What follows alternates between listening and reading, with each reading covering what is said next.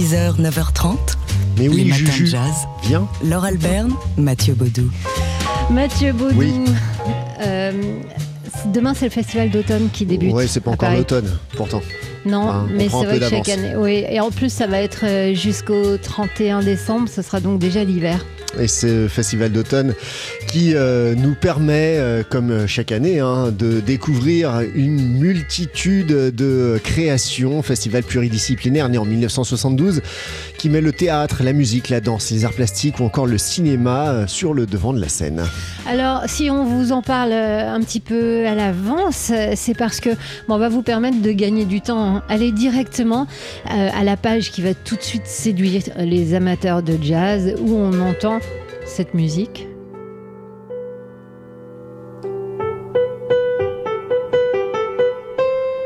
J'en connais qui sont déjà en train de se pâmer. Euh, C'est l'un des albums de jazz les plus vendus de l'histoire. et les plus connus, le fameux Köln Concert de Keith Jarrett. Pas né euh, au moment du festival d'automne, mais presque, hein, puisque c'est en, en 75 que le pianiste euh, a enregistré ce concert donné donc à Cologne, en Allemagne. Et euh, il y a un chorégraphe américain qui s'appelle Trajal Harel et qui a mis en danse, qui a écrit une chorégraphie sur ce Köln Concert. Oui, vous pourrez la voir du 29 novembre au 3 décembre au théâtre de la Cité internationale. C'est un rêve de longue date hein, qu'il avait Traja Larel de euh, mettre en mouvement ce Köln Concert avec euh, six danseurs qui vont euh, bah, croiser les genres, qui mêlent de la danse, euh, des, des déplacements classiques et, et de la danse plus contemporaine, qui fait référence au théâtre No, qui fait référence aussi au théâtre euh, grec antique. euh, tout cela pour rendre hommage à la musique de Keith Jarrett. Voilà, alors vous notez bien, c'est du 29 novembre au 3 décembre, Traja Larel de Köln Concert et c'est au théâtre de la Cité internationale à Paris. Les matins de jazz. Alors ça ne vous aura pas échappé, euh, 8 septembre, c'est la rentrée littéraire, en plus d'être la rentrée de plein d'autres choses. Et parmi les livres qu'on a lus pour vous cet été, il y en a un euh, qui est le nouvel ouvrage de Marie Nimier. C'est un livre sur l'emprise, mais avant cela, c'est un livre sur la tendresse qui peut unir un frère et une sœur. Il s'appelle Petite Sœur, il est sorti chez Gallimard. Il n'y a pas beaucoup d'ouvrages hein, qui s'emparent de ce sujet, de ce rapport si particulier entre deux êtres qui ont partagé leur vie de la naissance à la jeunesse. Alors ici, la petite sœur qui donne euh, son titre à cet ouvrage, euh, c'est en réalité la sœur aînée d'une fratrie de deux enfants. Elle s'appelle Alice, elle est un peu rêveuse, un peu lente, un peu spéciale, elle vit dans une réalité à part. Et son frère, c'est tout l'inverse, vif, actif, et il agit souvent pour elle. Quand ils sont enfants, il la protège. Et puis les années passant, il développe sur elle une emprise dont elle n'a pas forcément conscience euh, d'ailleurs. Alors quand elle apprend la mort brutale de son frère, elle se retire de son monde familial et s'isole dans une nouvelle vie pour écrire leur histoire. Alors c'est cette histoire, celle de la jeune Alice, mais aussi celle de l'Alice d'aujourd'hui, dans laquelle nous emmène avec, euh, comme toujours, beaucoup de brio, beaucoup de sensibilité. La romancière Marie Nimier, on vous parle régulièrement de ses ouvrages dans les matins de jazz parce qu'on l'aime beaucoup. Petite sœur, qui fait donc partie de la rentrée littéraire, apparue dans la collection blanche de Gallimard. 6h, 9h30. Les matins de jazz. Laure Alberne, Mathieu Baudou. C'est une expo qu'on peut voir encore pendant un mois au Centre Pompidou, à la BPI, à Paris. Euh, des planches originales de l'artiste américain Chris Ware. Chris Ware qui avait remporté le Grand Prix du Festival d'Angoulême l'année dernière. Chris Ware, c'est l'homme qui a tout compris à la bande dessinée, le créateur absolu qui a repoussé les potentialités narratives du 9e art comme personne avant lui, le raconteur né, obnubilé à l'idée de capter la sensation du temps qui passe et d'explorer les circonvolutions de la mémoire et de la conscience.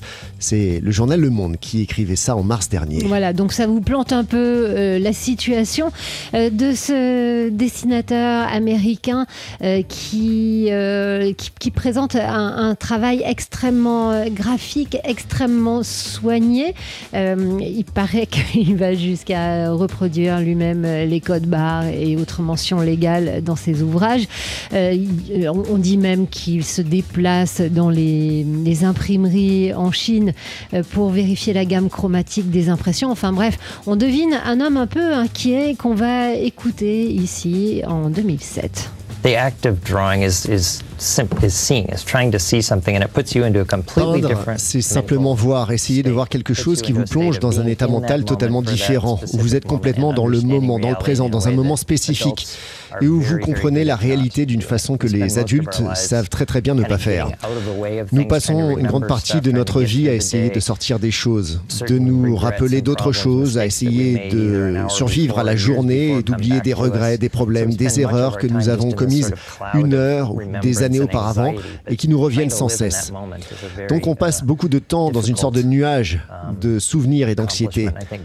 Mais vivre le moment présent est un accomplissement très compliqué à atteindre et je pense que dessiner nous y encourage plus que n'importe quoi d'autre. Cette anxiété que Chris Ware transforme en une poésie toute particulière, euh, elle est présente évidemment dans toutes les planches originales qui sont montrées en ce moment à la BPI. C'est une exposition qui avait été montée pour Angoulême, hein, à la suite de ce Grand Prix que Chris Ware a reçu l'année dernière pour le festival d'Angoulême, et donc qui est augmentée de nouveautés à Beaubourg. Exposition à voir jusqu'au 10 octobre, et puis il y a une rencontre avec Oui, Chris une Ware. rencontre avec Chris Ware dans le cadre du festival Formula Boula. C'est toujours à la BPI. Ce sera le 22 septembre prochain. Les matins de jazz. De l'œil à l'oreille. Et comme premier, on accueille euh, Fabien Simode du magazine D'Art L'œil. Et Fabien, vous évoquez aujourd'hui le sujet de la rentrée. La crise énergétique. Emmanuel Macron a appelé à un plan de mobilisation active. Objectif, réduire de 10% notre consommation d'énergie. Pour cela, dit le président, chacun d'entre nous a son rôle à jouer. Alors dans les entreprises, les bâtiments publics, chez nous en réduisant euh, le chauffage à 19 degrés, où la possibilité est étudiée aussi, couper le micro de Mathieu Baudou. Lundi, en France, une trentaine de piscines ont décidé de fermer en raison de la flambée des prix de l'énergie. Les piscines sont-elles vraiment essentielles dans un moment où l'énergie est si chère s'est interrogé le patron de la société Vermarine qui gère les dites piscines. À Strasbourg, ville d'art et d'histoire, ce n'est pas les piscines malheureusement que l'on ferme, mais les musées. Oui, la municipalité Europe Écologie Les Verts a décidé de réduire leur- leurs heures d'ouverture et de fermer ces musées un jour supplémentaire par semaine, soit deux jours au lieu d'un.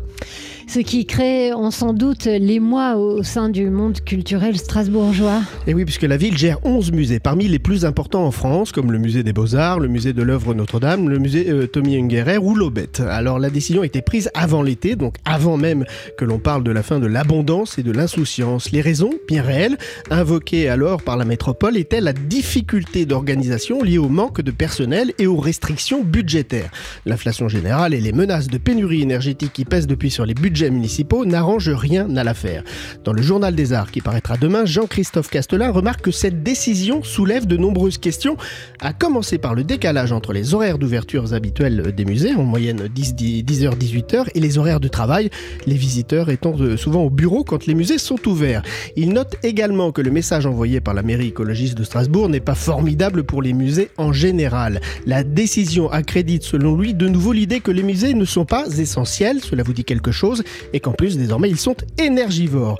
Peut-être aurait-il mieux fallu euh, faire de la pédagogie sur leur coût relativement euh, à, à d'autres équipements municipaux, remarque le journal des arts. Tandis que l'Allemagne éteint plusieurs de ses monuments et envisage de fermer euh, des musées cet hiver, la France, elle, en appelle à l'effort collectif. Seul Strasbourg a, a pris cette décision très radicale. Mais pour combien de temps encore, Laure? Mystère. J'espère que vous suivrez la question. Fabien, en tout cas, vous restez avec nous. On vous retrouve dans moins d'une demi-heure pour prendre d'autres nouvelles du monde des arts. Les matins de jazz.